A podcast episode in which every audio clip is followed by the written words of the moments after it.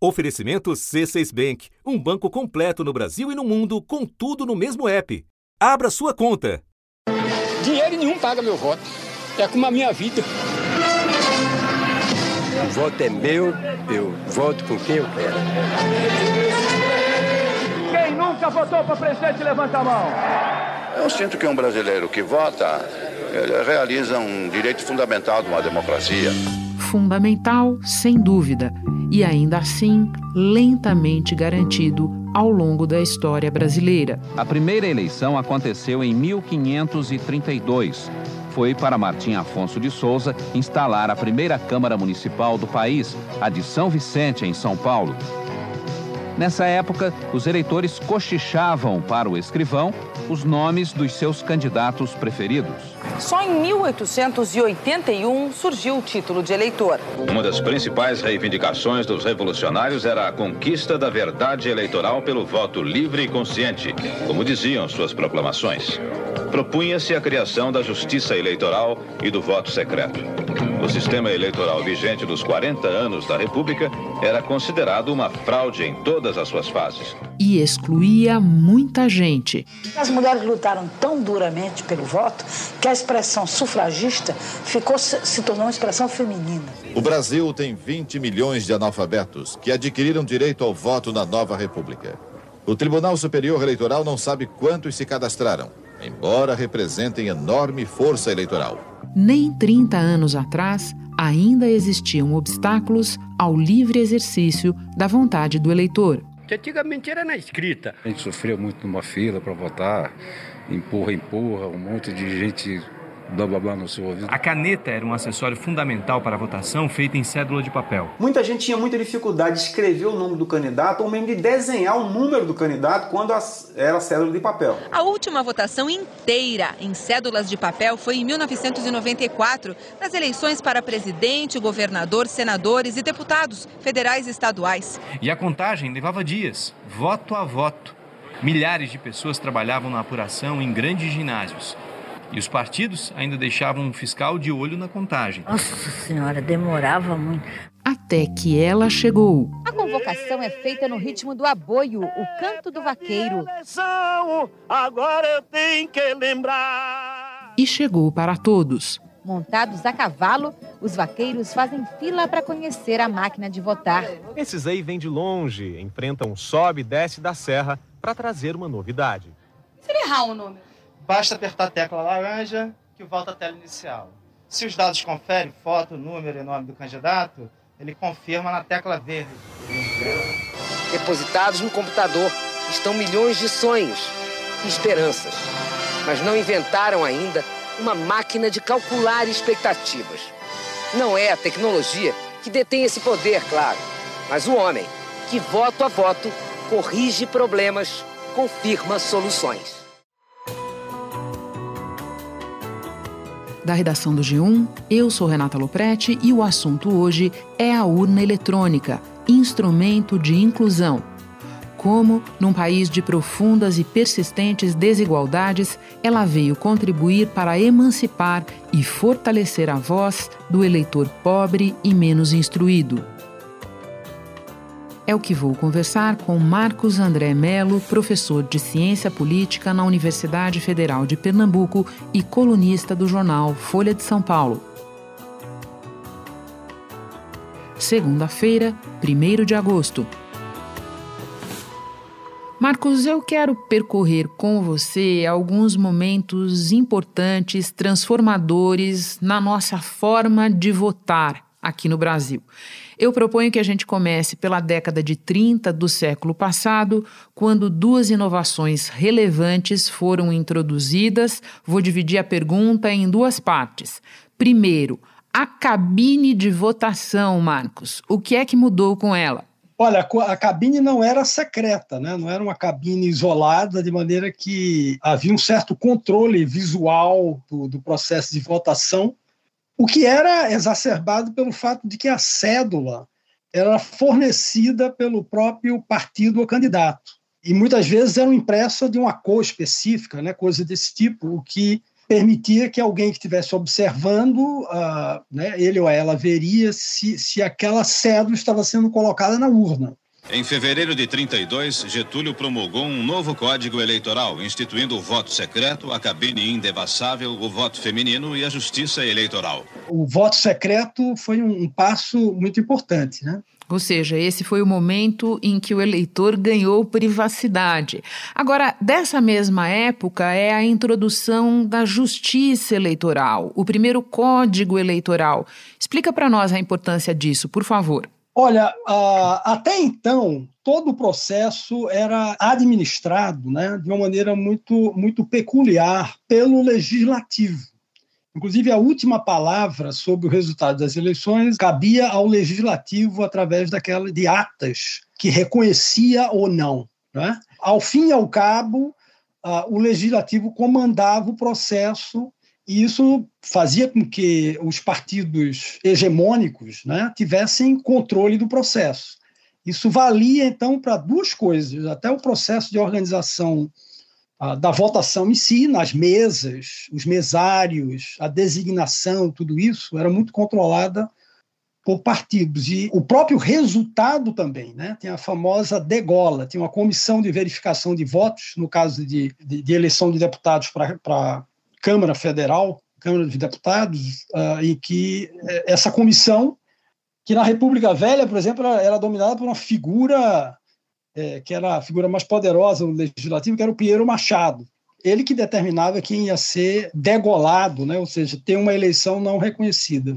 Os ciclos da vida brasileira que vêm pelo menos desde a República Velha, em que as fraudes se acumulavam desde as eleições a bico de pena, em que se fraudava o resultado no lançamento nos mapas, até as urnas que apareciam engravidadas por cédulas que não haviam sido ali depositadas pelos próprios eleitores. E onde há intervenção humana, há pelo menos três atributos vinculados ao ser humano: o erro, praticar o erro, né, que, é, é o ditado popular diz que errar é humano, a lentidão do processo e principalmente muitas fraudes envolvidas justamente por conta da intervenção humana no processo.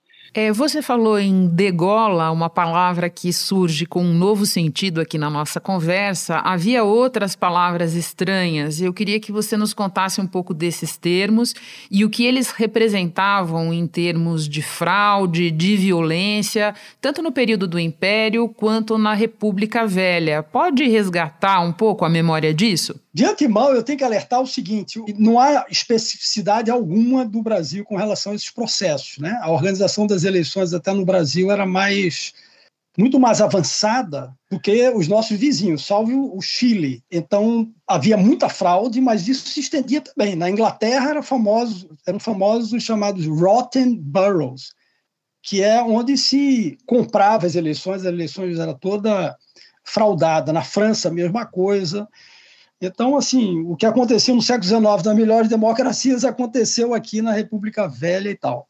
E as modalidades de fraude eram as mais diversas. Né? Ah, por exemplo, uh, votantes, eleitores que votavam várias vezes em, em, várias mesas e distritos diferentes, né? que eram chamados de fósforos. Uh, havia também uma modalidade específica de fraude, como as cédulas eram fornecidas pelos, pelos candidatos e partidos, é, então, ela já vinha pré-preenchida. Que prático. E dá para imaginar que a cédula de votação era trazida de casa pelo próprio eleitor? Cada uma era diferente da outra. Às vezes o próprio candidato ele distribuía ou o eleitor se carregava em produzir a cédula. Mas ah, uma coisa curiosa, não é só com o nome ah, da pessoa com quem você tinha travado um arranjo antes, né? Ah, havia também, ah, por exemplo, o preenchimento de um segundo nome, isso se chamava chapa de caixão. Esse segundo nome, que era um nome aleatório, ele, quando ah, sairia os resultados, né, estaria lá a quantidade de votos dado para aquele nome aleatório. Então, era uma forma de que quem forneceu a chapa de caixão identificar se aquela pessoa tinha de fato colocado aquela cédula na, na urna uh, uh, dependendo da década que estamos falando, você, você tinha um sistema que era um sistema distrital, em alguns momentos, né, com um representante em cada distrito, e tinha também ah, casos em períodos aí da nossa história, na, na Velha República e, e, e, no Império, em que você tinha vários nomes por distrito. Então, você tinha, por exemplo, um, dois e três, um distrito com três.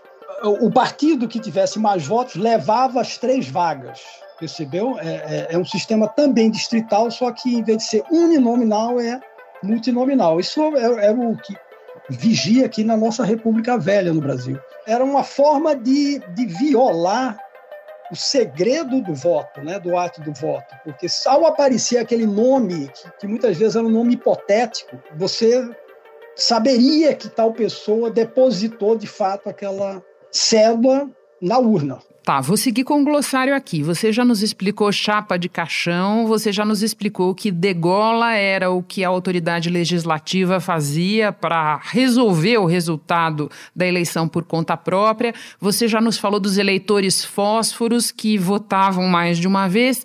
Agora me conta, o que eram as sobrecartas, Marcos? Era o envelope que você colocava o, o voto e, e, pelo tipo de, de sobrecapa que também era, era fornecida, isso foi mais na década de 30, quando uh, já se começou a, a, a, ter o sistema de voto secreto também, tem uma fase intermediária que tinha essa coisa desse envelope no qual iria, e que muitas vezes poderia levar à anulação. Né?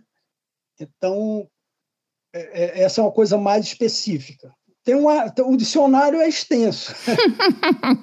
então vou sair do dicionário um pouco e avançar na nossa régua do tempo para ir da década de 30 para a década de 50, quando foi introduzida a cédula oficial. Pode explicar de que maneira isso também foi transformador? Uma pergunta talvez anterior e até por que ocorreu essa essa inovação institucional, né? Na realidade, foi produto de um ativismo de três tipos de atores, ou três tipos de, de pressões. Né? A, a, principal era da UDN. A UDN ela é, é, centrou fogo, né? Afonso Arina, em particular, centrou fogo, Carla Lacerda e outros, sobretudo Afonso Arinos, nesse processo, e ele teve um apoio muito grande da Igreja Católica. Então, o arcebispo da, do, do, Rio de Janeiro, na época, entrou, né? a, a Igreja Católica tinha um ativismo importante, até o final da década de 50, né? havia uma Liga Eleitoral Católica, por exemplo. Então, a Igreja Católica, a UDN e a própria Justiça Eleitoral que começou a se profissionalizar e tal, formaram uma espécie de coalizão, digamos assim, por essa mudança. E essa mudança, é, ela foi a substituição da cédula fornecida por partidos, algo que continua acontecendo, por exemplo, na Argentina você ainda tem isso, em muitas províncias. Na Argentina varia muito de província para província, por uma cédula oficial, né, isso foi gradativo. Quando você faz isso, uh, você tem um, impacto uh, muito relevante, porque a cédula oficial ela, ela vinha em branco, né? ela não vinha pré-preenchida pelo partido, e, e, você teria que escrever uh, o nome do candidato. E com isso, os eleitores de baixa escolaridade ou totalmente analfabetos, na década de 50, era um número muito expressivo, né? O eleitorado urbano só superou o rural na década de 70. Então, o eleitorado era predominantemente rural. A coisa mais, mais interessante de todas é que não havia nenhum obstáculo a que analfabetos votassem, embora a lei não, é, não, não permitisse. O eleitorado analfabeto e pobre votava. Foi essa mudança que impediu uh, o funcionamento de, de, de currais eleitorais. Aí, então, esse é um paradoxo, porque, como eu disse, é a coisa mais importante para destacar. Porque nos Estados Unidos o processo havia sido uh, bem diverso, né? Todos aqueles requisitos, por exemplo, de escolaridade e testes pelos quais o eleitor teria que, perante uma, uma banca, demonstrar conhecimento da Constituição americana e coisas desse tipo, era para barrar o voto da população negra, né, e muito pobre. E, e, no Brasil, não, quer dizer, você tolerava que o, o, o analfabeto votasse porque ele era manipulável. Espera um instante que eu já retomo a conversa com o Marcos Melo. Com o C6 Bank, você está no topo da experiência que um banco pode te oferecer. Você tem tudo para sua vida financeira no mesmo app, no Brasil e no mundo todo. A primeira conta global do país e atendimento personalizado, além de uma plataforma de investimentos em real e dólar com produtos exclusivos oferecidos pelo C6 em parceria com o JP Morgan Asset Management. Quer aproveitar hoje o que os outros bancos só vão oferecer amanhã? Conheça o C6 Bank. Tá esperando o quê? C6 Bank. Marcos, dentro desse processo que você descreve, que papel teve a introdução do voto obrigatório a partir de 1965, já durante a ditadura? Olha, de uma certa forma, essa obrigatoriedade ela, ela é uma preocupação de muitos governos autoritários é, em muitos países. Uma preocupação mínima de, de se ter uma certa legitimidade é, do regime. Então, isso aconteceu no México também, que com, com o regime, uh, da medida que ele endureceu, ele, ele tornou o voto obrigatório, e outros regimes autoritários. Então, isso é uma coisa uh, consistente, né? já está bem estabelecido. O impacto não foi um impacto tão contundente, é, é, essa novidade em 65. Em 30, o alistamento se tornou obrigatório, quer dizer, todo mundo tinha que estar registrado, mas não se, se obrigava ao comparecimento às urnas. Né? Agora, Marcos, eu imagino que num país que ainda convivia com uma taxa elevada de analfabetismo e operava com voto impresso, os riscos de manipulação eram grandes. Até mesmo pela dificuldade no momento de votar, o Brasil tinha uma taxa muito elevada de voto inválido, certo? É, é o, o, voto nulo, é, é, isso foi bem estabelecido. Ah, temos pesquisas uh, sobre isso. Né? O primeiro uh, pesquisador a identificar isso é um, foi o professor uh, Dani Hidalgo, do MIT. Foi quem capturou primeiro essa, essa grande, esse pulo né, no número dos votos inválidos a partir da introdução da, da célula oficial. E isso só foi superado uh, na década de 90. Já deu macaco, jacaré e até rinoceronte. Toda essa bicharada já fez parte do jogo eleitoral brasileiro em várias eleições. É que no tempo da cédula de papel, o eleitor que queria anular o voto abusava da criatividade e do senso de humor para demonstrar sua indignação com a política e os políticos. O maior feito em relação ao voto nulo no Brasil foi o lançamento da candidatura aqui do Macaco Tião pelos humoristas da revista Caceta e Planeta nas eleições de 88. Então, durante todo esse período, nós fomos uh, o campeão uh, dos votos inválidos, mas campeão por larga margem na América Latina, né? porque chegamos a 43% de votos nulos. Os outros países eram 15, 7, 8. Então, a partir de 90, a gente caiu para 6. Né? Tem sido em torno disso e se estabilizou num padrão que é mais ou menos o, a percentagem comum a esses outros países. Bom, chegamos então à década de 90. A urna eletrônica começou a ser usada nas eleições municipais de 1996 e já estava universalizada na municipal seguinte de 2000. Pela primeira vez na história do Brasil, todos os municípios vão usar a máquina do voto. A votação eletrônica torna a apuração mais rápida e funciona como um cerco às fraudes. Quais foram os principais impactos dela, Marcos? Os votos uh, inválidos né, uh, despencam de 40 e poucos por cento para, para 7. Isso já de imediato. Então foi um, não podia ser mais, uh, digamos assim, contundente, né, os dados. Mas há um detalhe também que é importante, até para aumentar uh, o, o, impacto, uma coisa que se fez na urna foi o seguinte: a primeira, talvez você, Renata, uh, irá se lembrar né, de, de quando votou em 2000.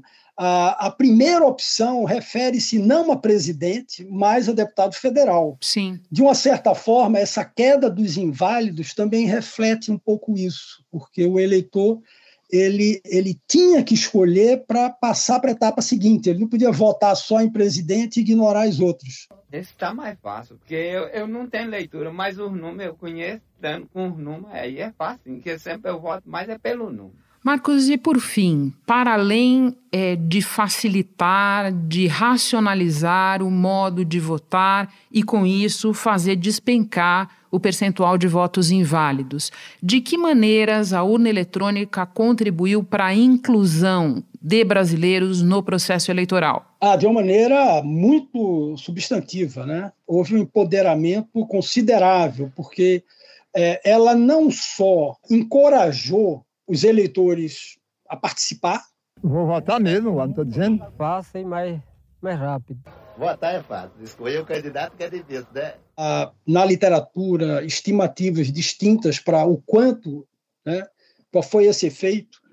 Digamos que ele foi da ordem de 15%, mas o mais relevante foi o fato de que o voto ele, ele uh, adquiriu concretude, né? porque muita gente votava e o, e o, voto era anulado, né? porque você escrevia um nome e, obviamente, estava uh, ilegível, estava errado e, e, coisa desse tipo. Então, uh, esse número é eloquente, né? cair de 40 para 7 é um número, é um, reflete bem isso. E, ao mesmo tempo, houve esse outro componente aí, que é o encorajamento das pessoas participarem Agora, com a urna, você tinha foto né, do candidato é, se tornava mais, mais palpável o resultado do, do voto. Algum impacto indireto que a gente perceba na pauta do Congresso, na representatividade dos parlamentares, alguma coisa nessa linha? Sim, há, uma, há um impacto notável e que foi é, captado por um, um pesquisador brasileiro, Thomas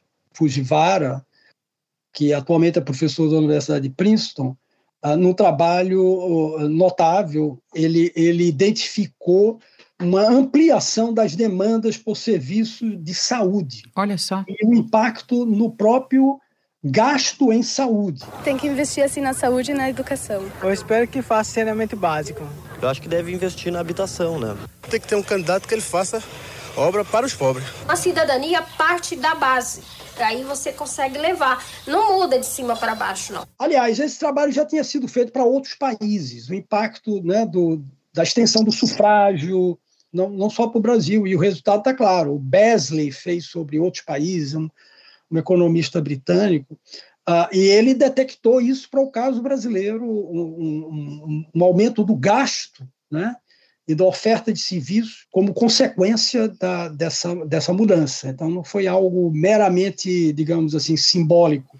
Marcos, um grande prazer te receber no assunto. Muito obrigada pela participação. Volte outras vezes. Muito obrigado pelo convite, foi um prazer participar. Antes de encerrar, um lembrete importante. Está correndo o prazo para pedir voto em trânsito. É uma transferência temporária de domicílio eleitoral para qualquer outra cidade com mais de 100 mil eleitores. São duas as possibilidades. Quem estiver fora da sua cidade, mas no mesmo estado, poderá votar para todos os cargos em disputa este ano. Já quem estiver em uma cidade de outro estado só poderá participar da eleição presidencial. O pedido deve ser feito em atendimento presencial em qualquer cartório eleitoral e a pessoa deve indicar onde pretende votar. A data limite é 18 de agosto. Este foi o assunto podcast diário disponível no G1, no Globoplay ou na sua plataforma de áudio preferida. Vale a pena seguir o podcast na Amazon ou no Spotify, assinar no Apple Podcasts, se inscrever no Google Podcasts ou no Castbox e favoritar na Deezer. Assim você recebe uma notificação sempre que tiver novo episódio. Eu sou Renata Loprete e fico por aqui. Até o próximo assunto.